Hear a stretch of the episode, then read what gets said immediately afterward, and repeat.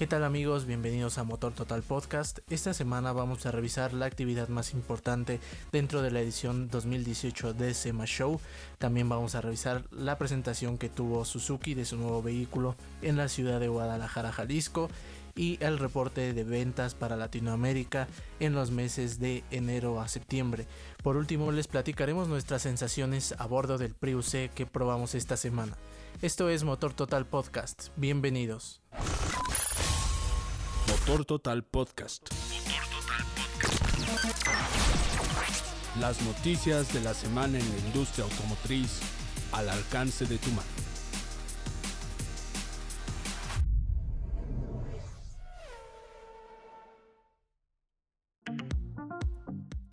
Y bueno amigos, empezamos con este podcast que estaremos subiendo semanalmente. Mi nombre es Sebastián Pérez, me puedes encontrar en Twitter como arroba sebas-motor. Conmigo está José Luis Pérez. ¿Qué tal amigos? Buenas noches, aquí saludándoles. Lo puedes encontrar también en Twitter como arroba joseso, nos puedes buscar como arroba motor total mx en Twitter, Facebook e Instagram.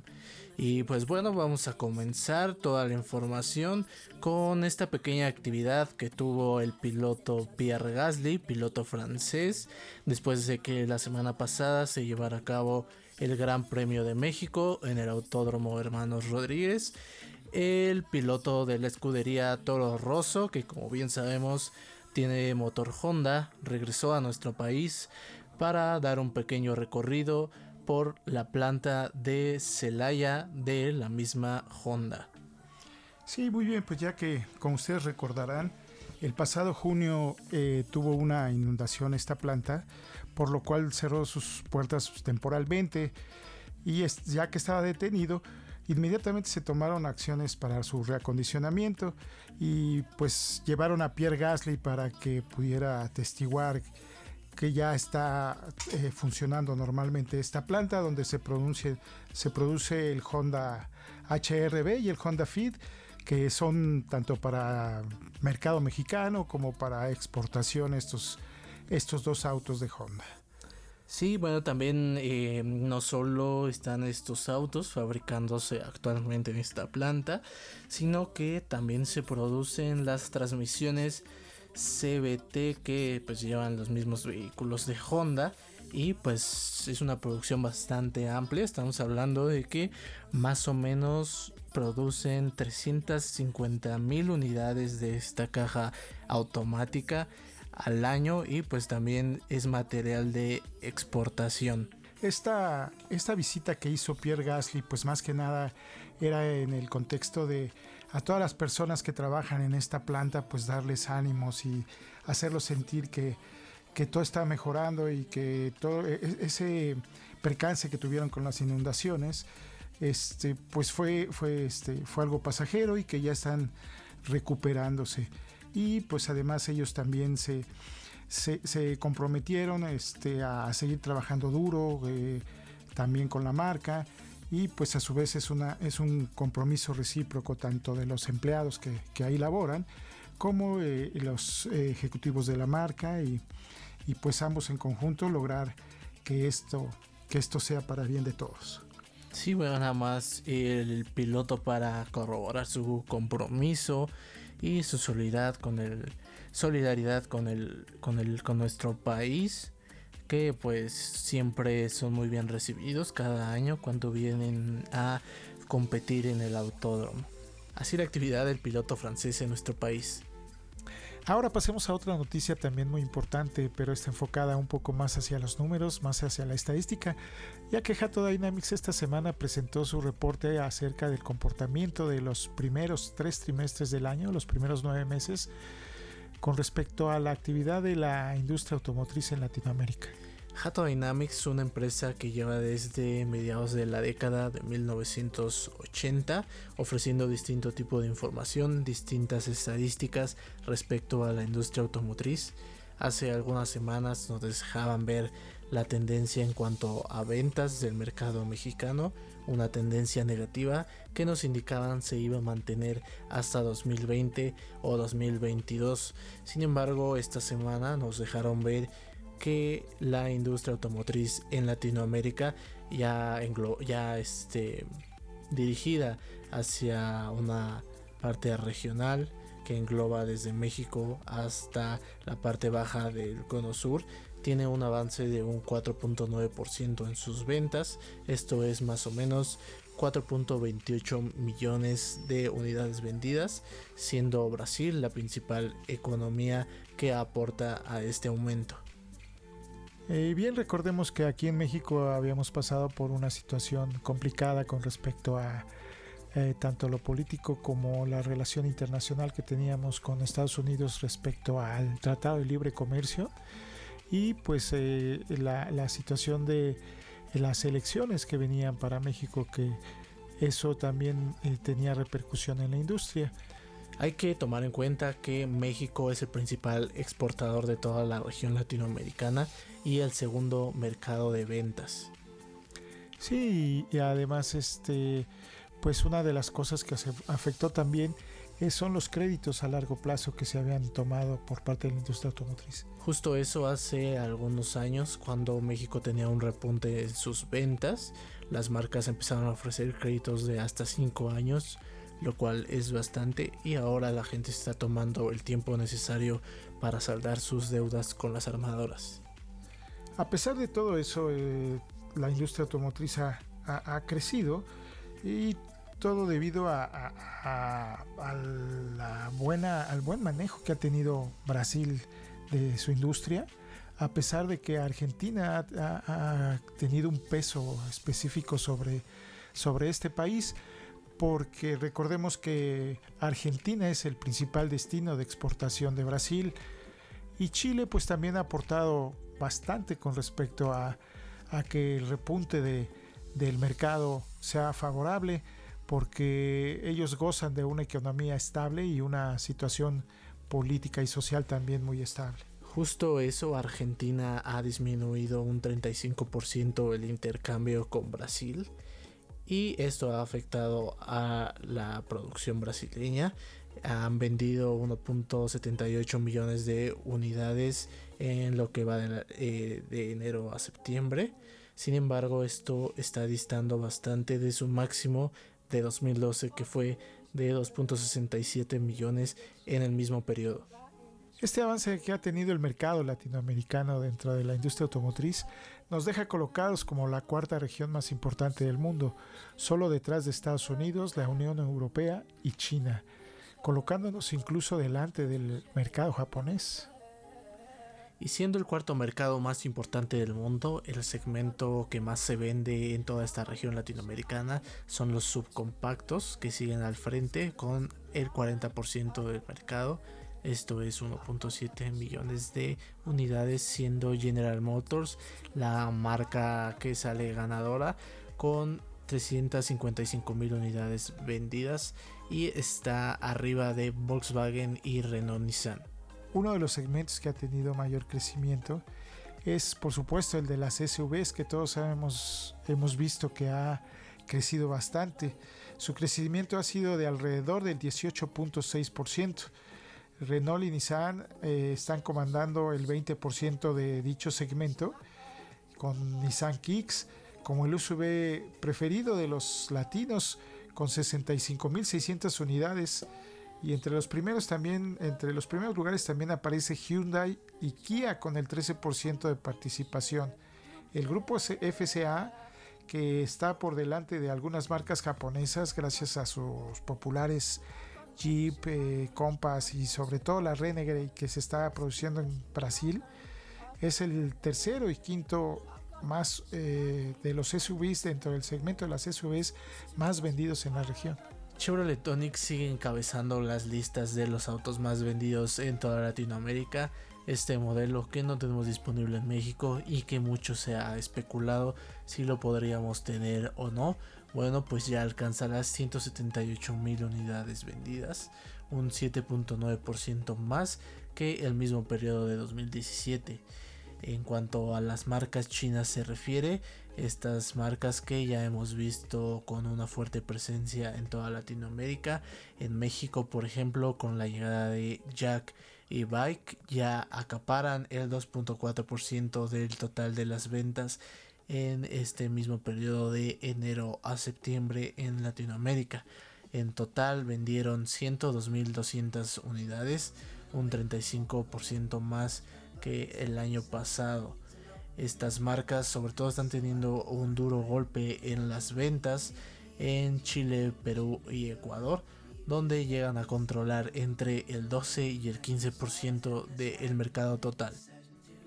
Ahora vamos a hablar de Porsche, esta marca alemana que siempre está dando noticias.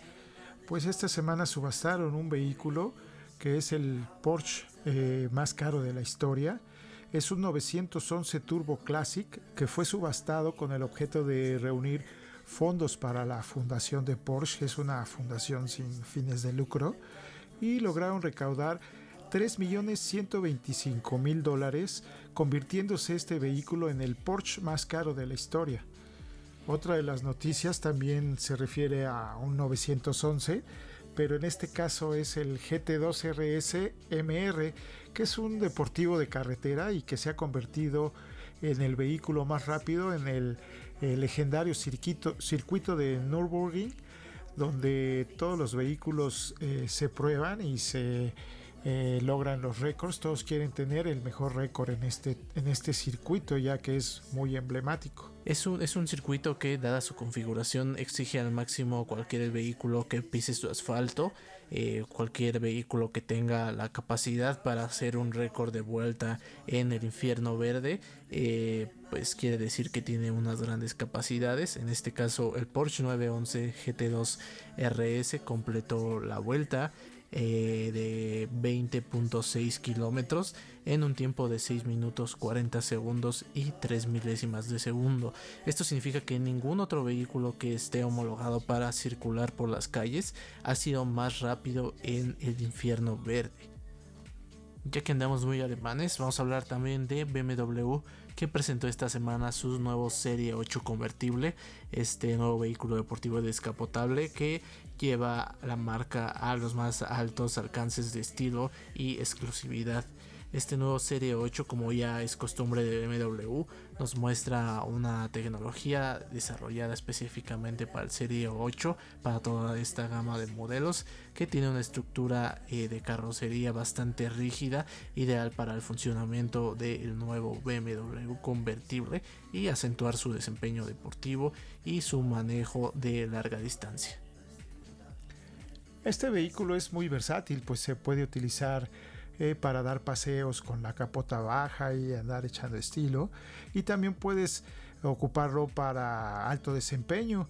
Eh, dispone de dos motores, uno es V8, un V8 de 4.4 litros que entrega 530 caballos de fuerza y un par motor de 750 Nm metros también dispones de un motor V6 eh, diésel turbo eh, que entrega 320 caballos de fuerza y un par máximo de 680 newtons metro.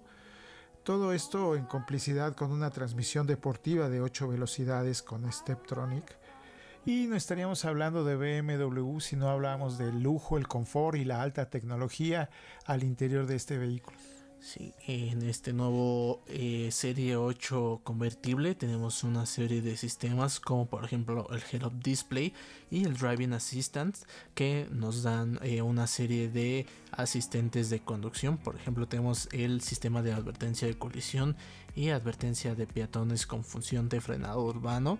Tenemos también la advertencia de salida de carril y la advertencia de cambio de carril tenemos información para límites de velocidad, tenemos alertas de tráfico cruzado trasero y advertencia de colisión trasera.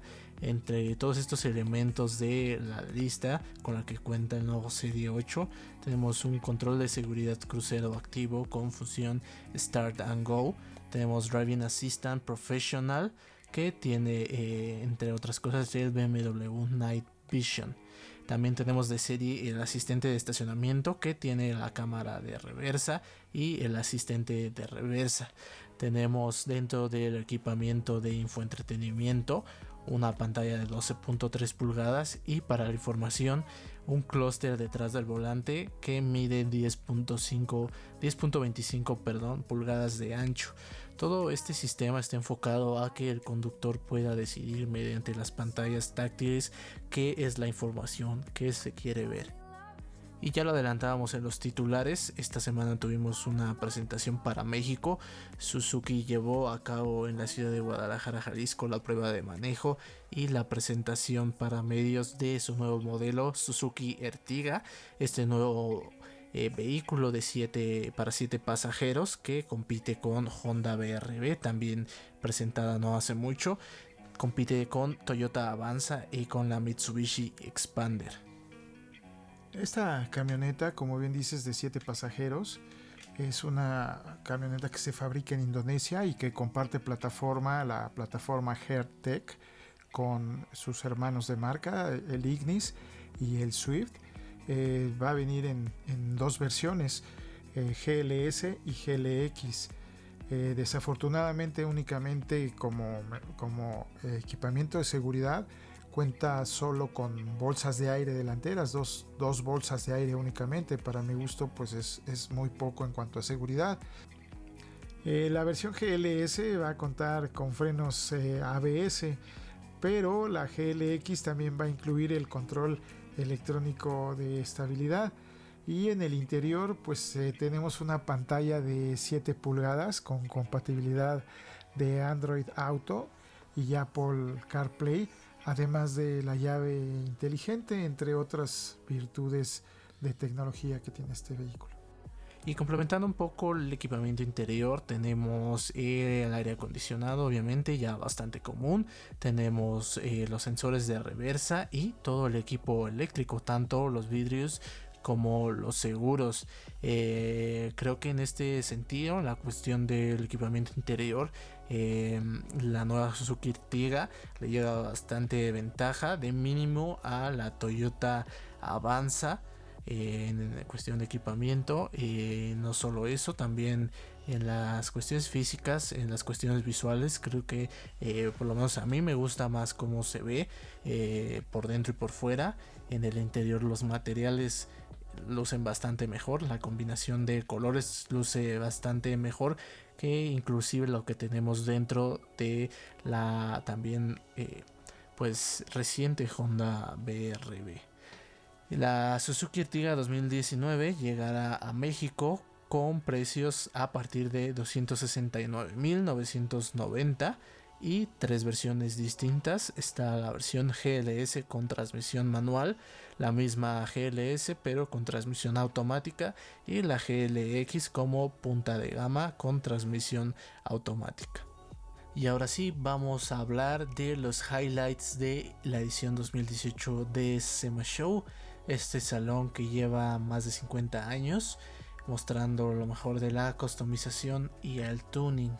Hoy en día este salón cuenta con una gran exposición, por lo que las marcas no han querido perder la oportunidad de tener presencia en él con distintos modelos que son modificaciones o variaciones de sus modelos de series por lo general. Eh, hoy en día es, tan grande la exposición de este salón que son 2.000 los expositores, más de 2.000 automóviles en exhibición y un total de 100.000 metros cuadrados. Como dices, eh, las marcas no dejan pasar la oportunidad de presentarse, de hacerse presentes en este importante salón que es el SEMA Show de Las Vegas. Lo hacen principalmente con modelos que ya tienen de serie, pero con algunas modificaciones. Algunas veces para hacerlos más potentes, otras para que puedan circular en diferentes terrenos y otras pues simplemente para hacerlos eh, más atractivos en su exterior. Eh, por ejemplo, en este caso, eh, Ford presentó una variación de su F50 2019 que lo llamó GT Carbon Series. Este automóvil es más ligero que el que habían presentado anteriormente. Se han ahorrado alrededor de 40 libras con innovaciones como las, ruedas de fibra de carbono y las cubiertas del motor de policarbonato. También con unas rayas dobles expuestas de fibra de carbono pilares A y paneles de la parte inferior eh, que comunican la agilidad del vehículo, sobre todo para el desempeño en, pistas. También tienen un paquete de, detalles opcionales que pueden ser, eh, eh, más bien van desde las, desde las tapas de los espejos en diferentes colores, franjas y algunos otros detalles que lo hacen ver o destacar de entre los otros modelos regulares de este F50. También eh, cabe destacar que este vehículo pues lo puedes usar tanto en pista, es, eh, tiene muy buen desempeño en pista y una, alcanza muy buenas velocidades, pero a su vez es tan cómodo y tan versátil que lo puedes utilizar en la calle para uso, uso regular y es muy cómodo, lo puedes eh, salir de la pista y llevarlo a tu casa cómodamente sin ningún problema pues cabe mencionar que este vehículo no se puede vender así como así. Este carro, para poderlo tú adquirir, tienes que hacer una, una solicitud y se tiene que aprobar esta, esta solicitud. Eh, a partir del 8 de, de noviembre tú puedes meter tu solicitud y después de 30 días a partir de esta fecha sabrás si fue aceptada o no tu solicitud para poder adquirir este auto. Y a pesar de que Ford acaparó los reflectores con la presentación de su F50 GT Carbon Series, sin lugar a duda uno de los eventos que más llamó la atención fue el de Mopar, quien presentó su increíble motor Elephant Hemi 426 supercargado que increíblemente eh, entrega perdón, 1000 caballos de fuerza y 950 libras pie de torque. Este motor supercargado tiene el rotor de alta eficiencia montado en el bloque de aluminio. Esto va a ayudar demasiado a ahorrar peso. Este motor no solamente viene solo, sino que incluye un kit de instalación que incluye diferentes piezas adicionales como un volante especial, incluye bombas de agua, tiene un cartel de aceite delantero, un supercargador con cuerpo de admisión, inyectores de combustible y paquetes de bobinas de carga. Además, como este motor está a disposición de cualquier persona que lo quiera adquirir, eh, Mopar pone a disposición un eh, instalador experimentado para facilitar el montaje del motor. Cualquiera podría adquirir este potente motor y eh, montarlo en su vehículo, en su muscle car o en su todoterreno, siempre y cuando este sea anterior a 1976. Hay que recordar que este motor es un homenaje a uno lanzado en 1964 que tenía 700 caballos, lo cual era bastante para su época y que era llamado Elephant. Y si ustedes quieren conocer este motor o lo quieren oír rugir, en nuestro Instagram tenemos un pequeño video grabado en el mismo evento de Mopar. Nos pueden encontrar como arroba motor total mx.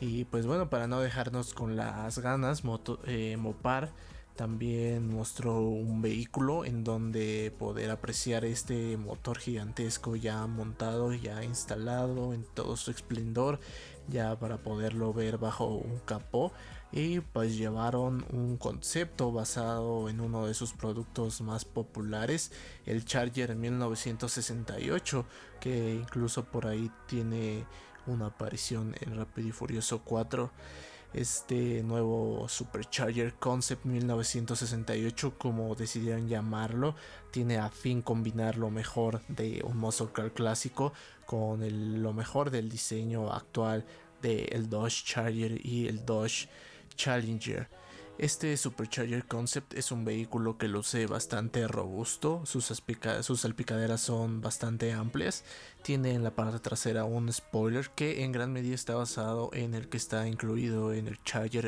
RT.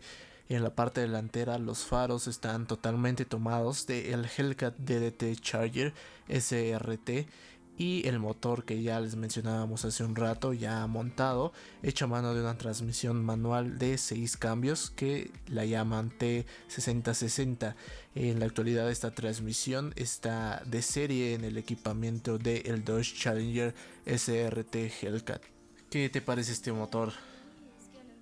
Pues mira aquí hay dos situaciones de las que me gustaría platicar con respecto a esto por un lado, este motor pues me parece impresionante, ¿no? Eh, sobre todo el desarrollo que hizo eh, FCA con respecto a este, a este poderoso motor, a esta maquinón que, que presentaron.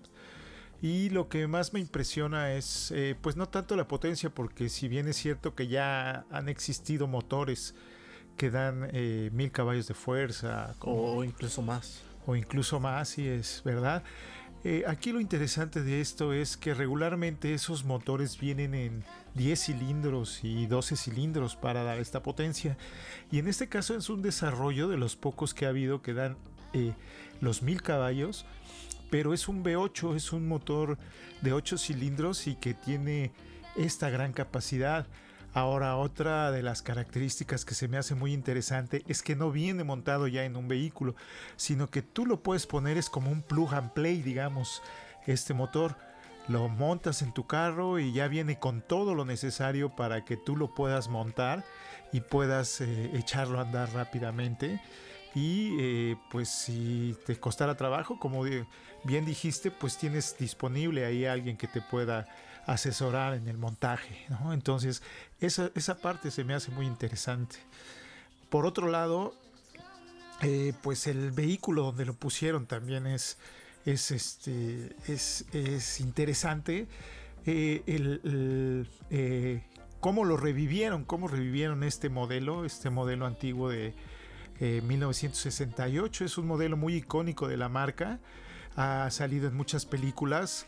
Eh, salía en programas, por ejemplo, los Duke de Hazard usaban un vehículo como este, que si bien es cierto, no es el mismo modelo, del el mismo año modelo, pues sí es de, es de la época, ¿no? El del Duke de Hazard es 78, 79, 69. 69, cierto, si no mal recuerdo. Y el que sale eh, con Vin Diesel es un modelo 70 que también data de la misma época. Entonces es un modelo muy icónico de aquella época de diferentes años, pero que es, es muy icónico y lo revivieron con esta, eh, eh, con esta toma que hicieron de los, de los vehículos actuales para eh, darle un, toque moderno y, actualizado a la época que estamos viviendo y montarle este motor para hacerlo realmente potente y, estar a la altura de cualquier drag, drag car, ¿no? prácticamente es, estamos viendo un, Frankenstein de, de, Dodge. Eh, yo en lo particular no, no, soy muy fan de los muscle cars. Eh, sí es cierto, tienen buen aspecto, tienen estilo, lucen bastante bien, eso no se puede, no se puede negar.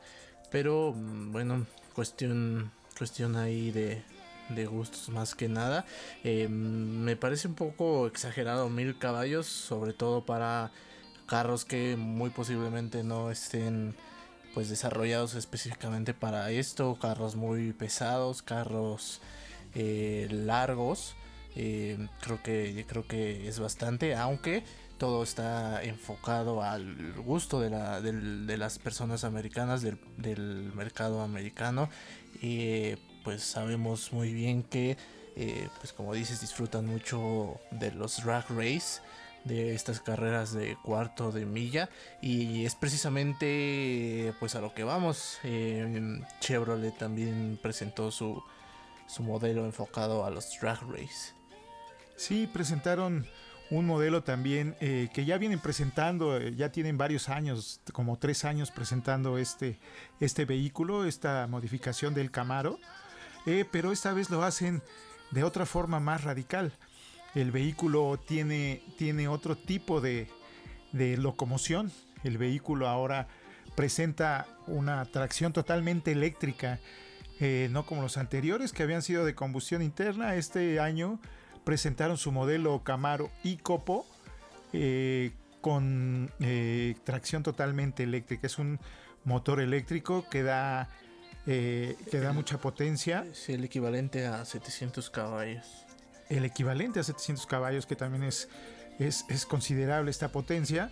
Y que aparte de todo eso, este, es, las pilas, las baterías están desarrolladas para entregar. Son unas baterías de 800 voltios que son las que entregan la energía suficiente al motor para poder desarrollar esta potencia.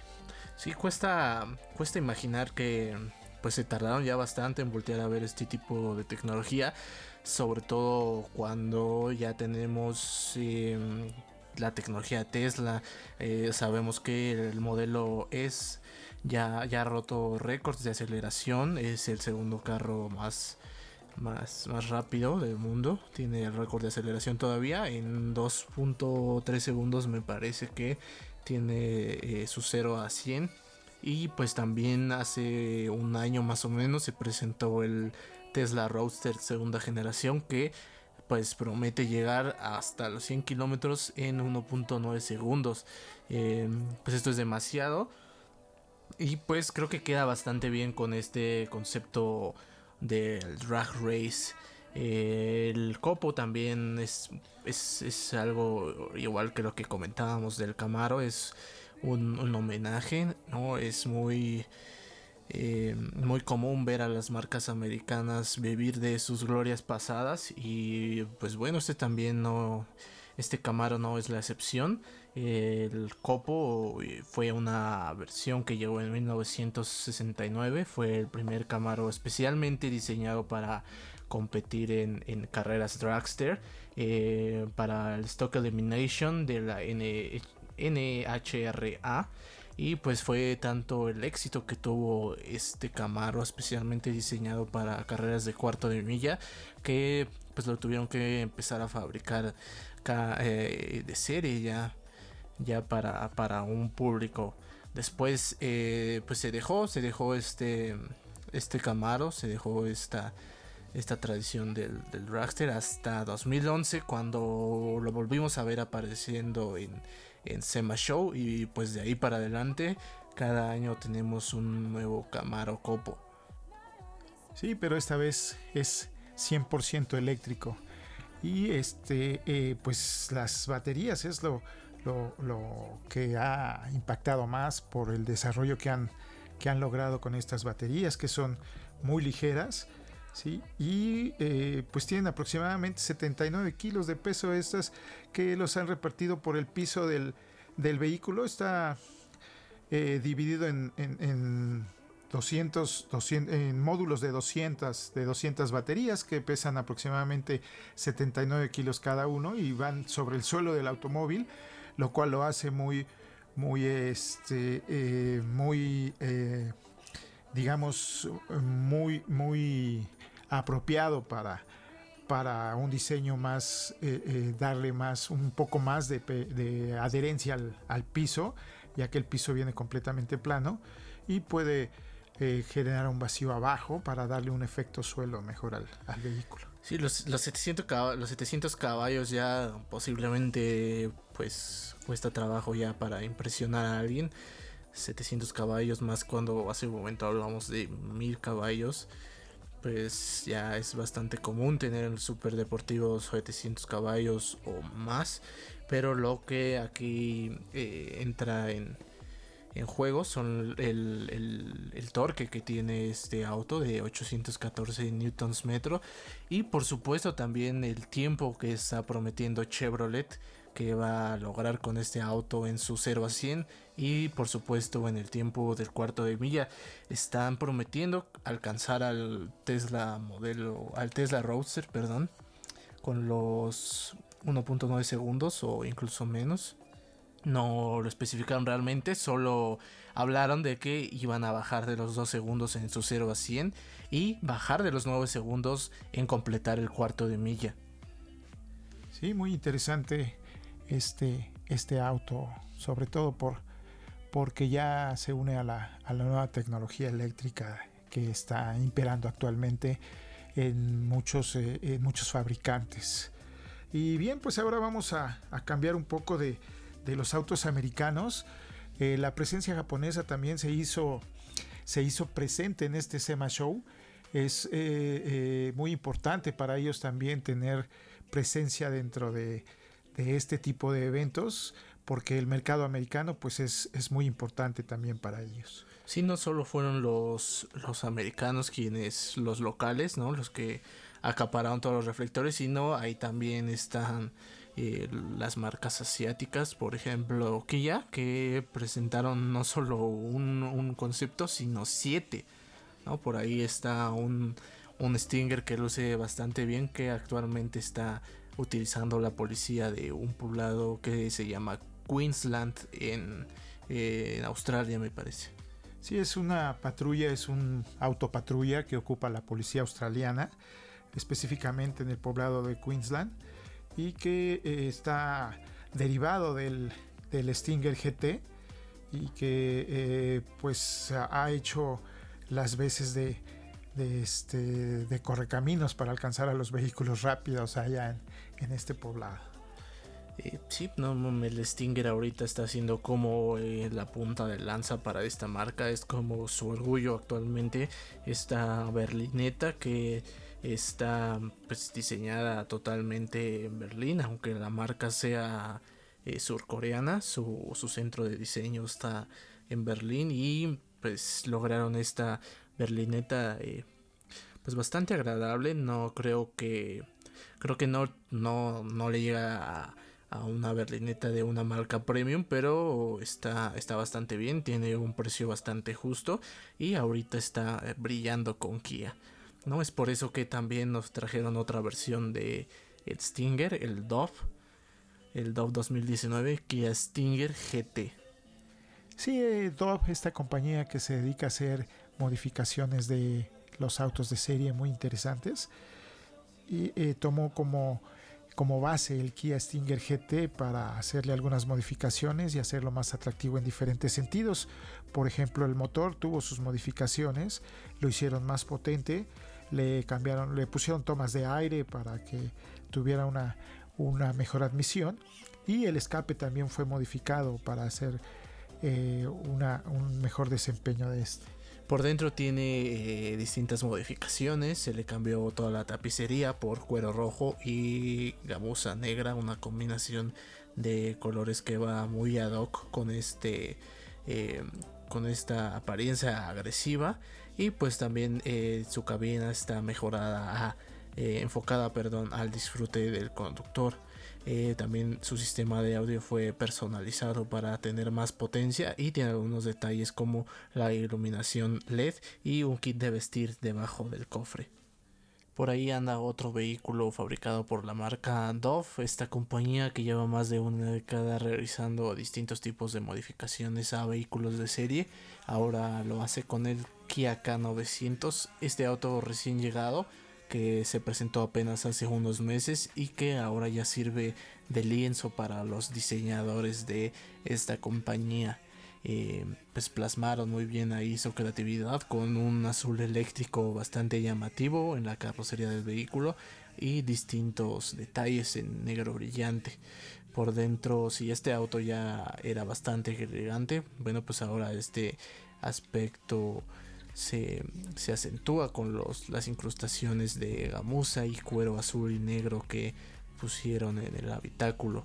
Eh, en el techo también hay una eh, iluminación LED con control remoto. Y en cuanto a la parte mecánica también tuvo algunas modificaciones como por ejemplo la suspensión neumática que le otorga el aspecto Dove perfecto como una, un sello de esta compañía y tiene unas ruedas eh, especialmente diseñadas, forjadas TIS escalonadas de 24 pulgadas y unas llantas Nito 275, 25, 24, además de un sistema de audio multimedia desarrollado específicamente para este vehículo y capacidad para Wi-Fi.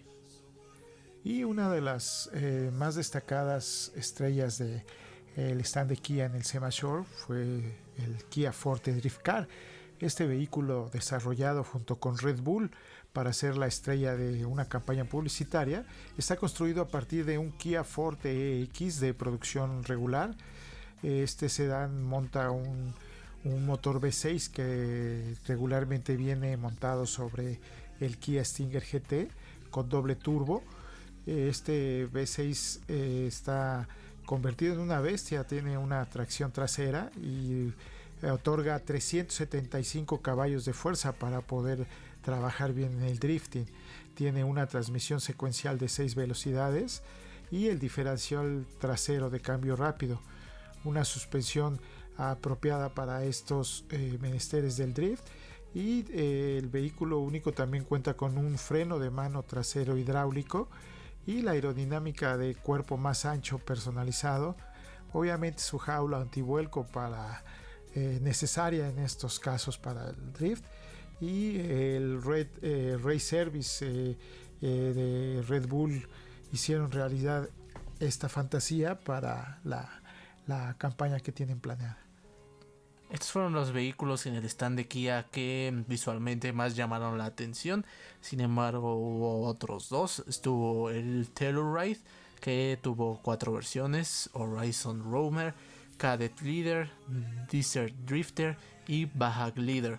También estuvo otra versión del Kia Forte llamada la Federación Forte.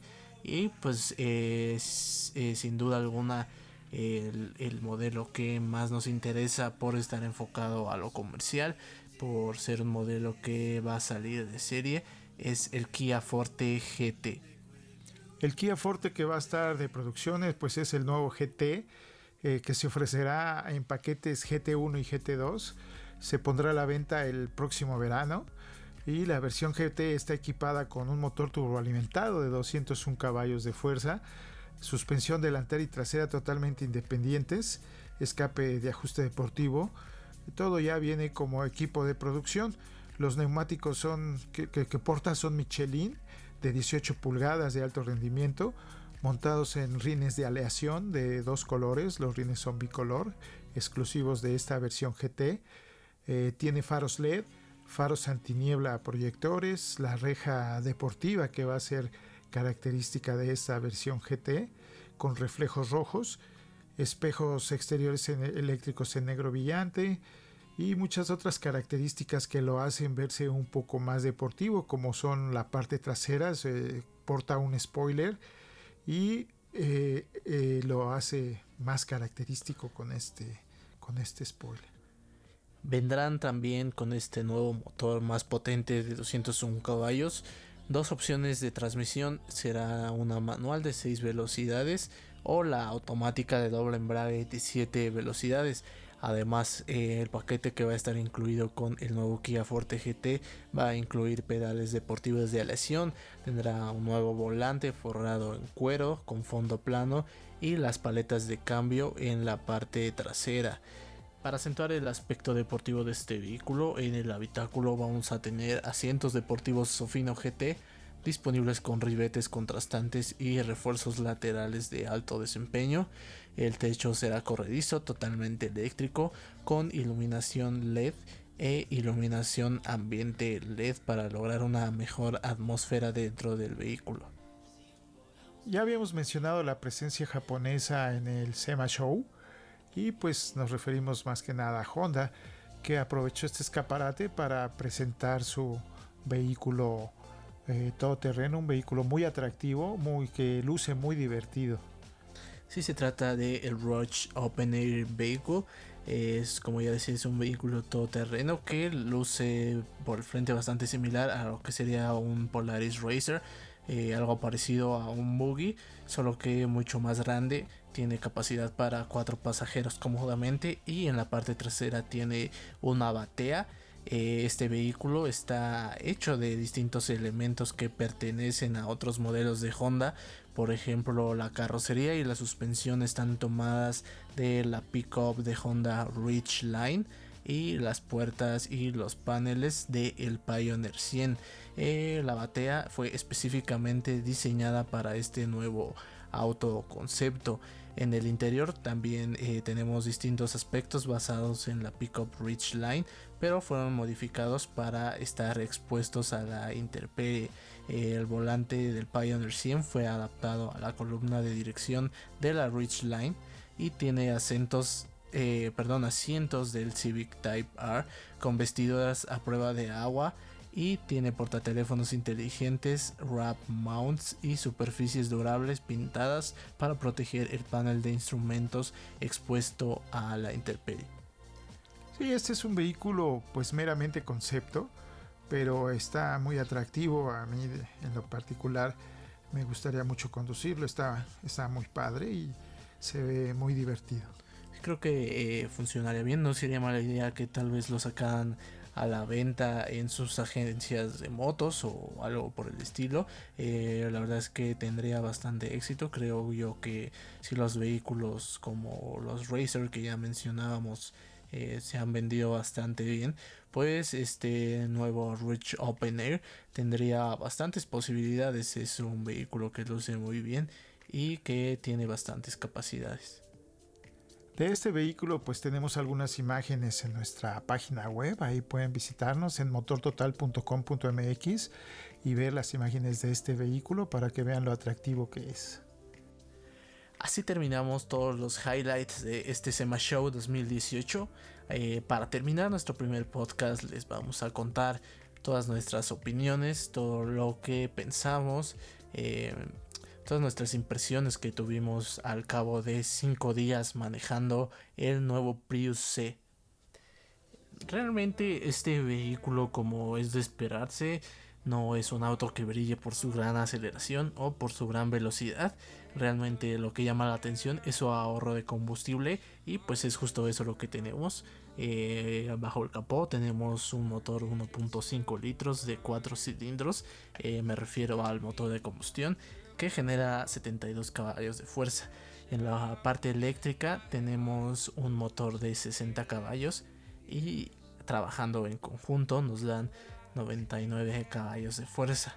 Eh, no es una suma como tal lineal porque eh, no siempre los motores están trabajando al mismo tiempo.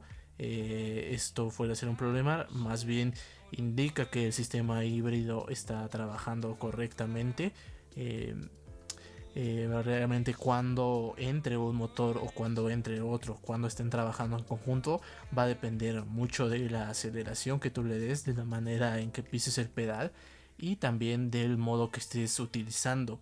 Prius C tiene dos modos de manejo. Tiene dos más uno extra de chocolate, digamos. El primero es el modo eco, que te va a dosificar bastante la potencia que este auto puede ofrecer.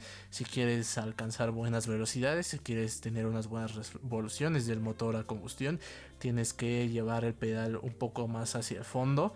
Mientras que si se desactiva, eh, si tienes el modo normal activado, pues la potencia del motor va a estar más a tu disposición, va a responder de mejor manera y el tercer, eh, el tercer modo que ya les platicaba que es como de chocolate es el, modo de totalmente eléctrico, el EV Mode.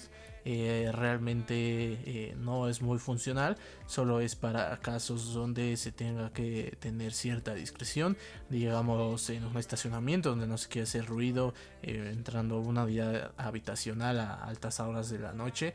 Es un modo que se usa solo para distancias cortas y para velocidades bajas.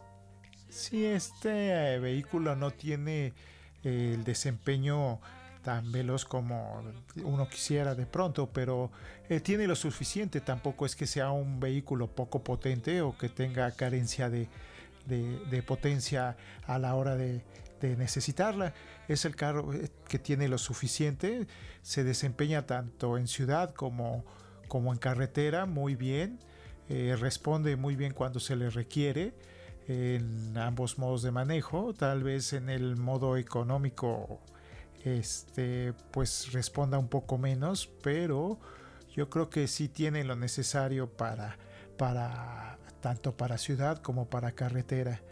El vehículo pues hereda de su hermano mayor el Prius, el Prius Sedan, perdón, hereda pues algunos detalles de funcionalidad como el manejo, el manejo muy suave y otras características que, tiene el sedán. Sí, eh, realmente la dirección es la misma, el manejo es igual de suave, es la dirección electroasistida, eh, responde bastante bien, no se requiere hacer ningún esfuerzo. Lo que sí creo es que eh, la suspensión cambia un poco, es un, poco más dura, sin exagerar, es solo un poco.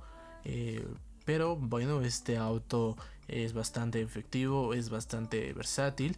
Tiene un tanque de 36 litros, es algo considerable para salir de viaje y pues para la ciudad excelente creo que sería el sueño de todo Godín es un auto pequeño, puedes encontrar estacionamiento sin problemas. Eh, es un auto que economiza demasiado combustible. A nosotros en los 5 días eh, nos estuvo dando aproximadamente 23 kilómetros por litro. Eh, las especificaciones dicen 27 kilómetros por litro, pero en consumo combinado. Ahora tenemos que hablar también de todo el equipamiento interior, de la calidad de los materiales. Realmente eh, en esto no le veo tanto problema. Tiene por ahí un par de, negritos en el arroz. Pero en general los materiales que están dentro son de bastante calidad. Son muy buenos. Todos lucen bastante bien. Se sienten bastante bien. Son muy agradables. Eh, tenemos incluso en la parte superior del tablero una zona ligeramente acolchonada. Tenemos algunas molduras brillantes en negro brillantes tenemos las manijas de las puertas en metal, alguna simulación por ahí de aluminio o de cromo. Y eh, si hay que decirlo, el material que predomina en el interior es el plástico duro. Eh, pero pues eh, como ya decíamos tiene una buena textura no, no se ve corriente ni nada por el estilo Sí, este vehículo a mí me deja una, una buena imagen de sus interiores. Los interiores, a pesar de que tiene mucho plástico duro, lucen como, como si fuera otro tipo de material, porque el acabado que le dieron da otro, otro aspecto diferente.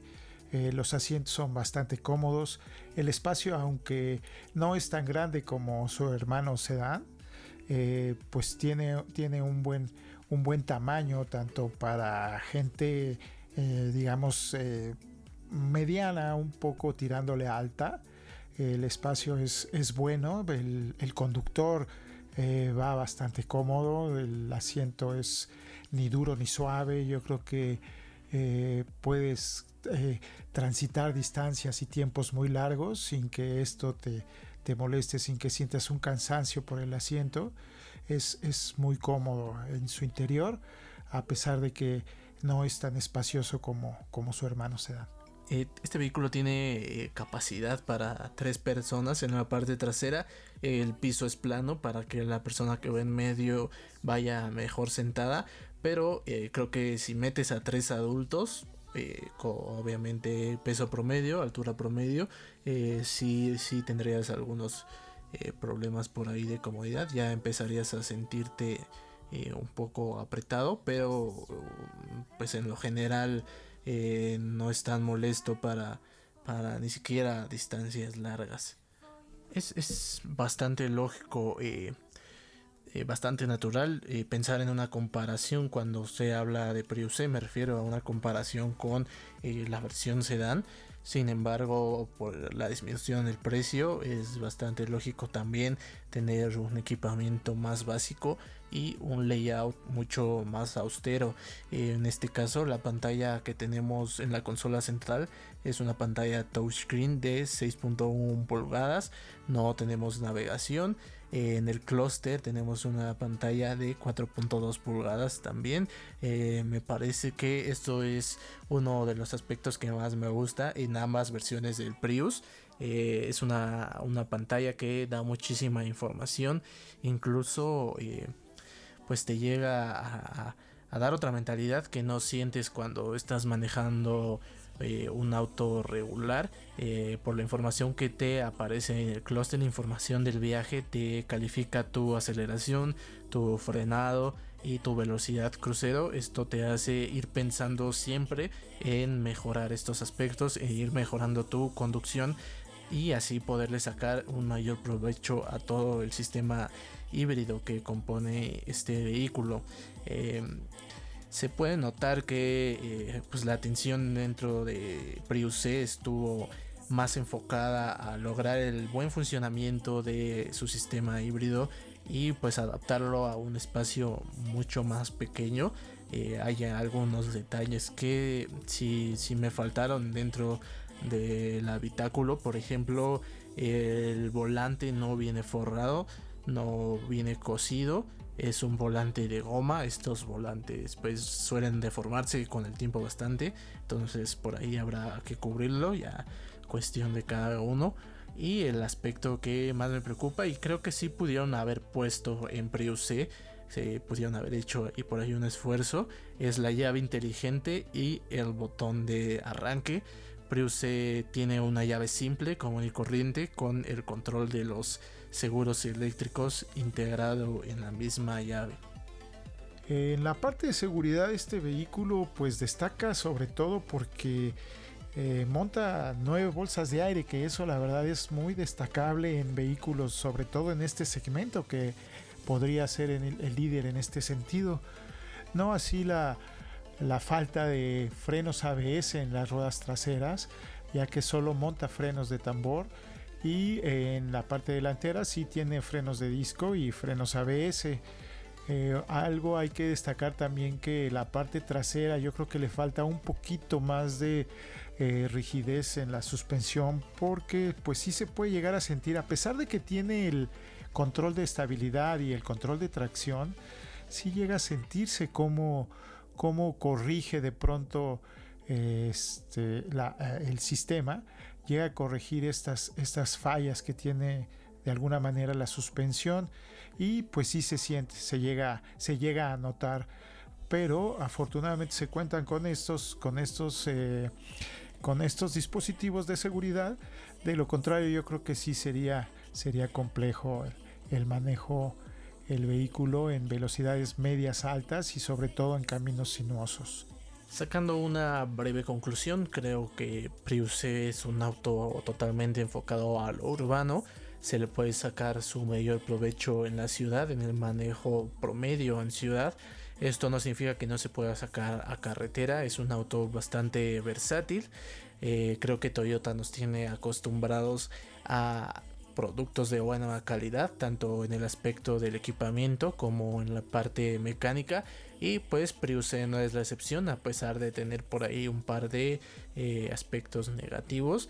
Creo que es una excelente opción, sobre todo eh, tomando en cuenta los beneficios que trae consigo tener un auto híbrido, el hecho de circular diario, el hecho de no pagar verificación, de eh, poder deducir un mayor porcentaje de impuestos y eh, pues ya ni mencionar el ahorro en el combustible que es lo que más preocupa. Eh, este es un híbrido de acceso. Prius tiene una sola versión desde 323.600 pesos mexicanos. Sí, desde mi punto de vista también es un buen producto. Yo creo que, eh, como dices, Toyota nos tiene acostumbrados a este tipo de, de, entregas.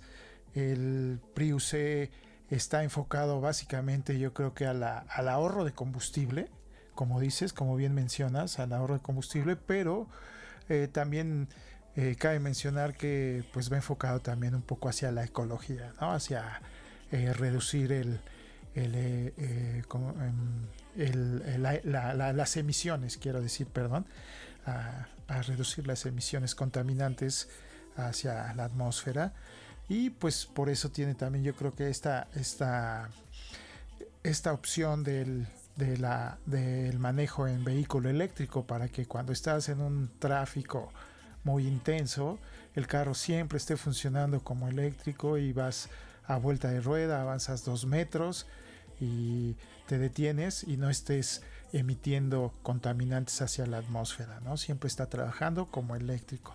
Entonces, el vehículo pues sí es una excelente opción. El precio pues sí, a lo mejor eh, comparado con otros vehículos de su segmento, tanto en equipamiento como en tamaño, yo creo que eh, pues sí es un poquito elevado. Sin embargo, pues la tecnología lo requiere, ¿no?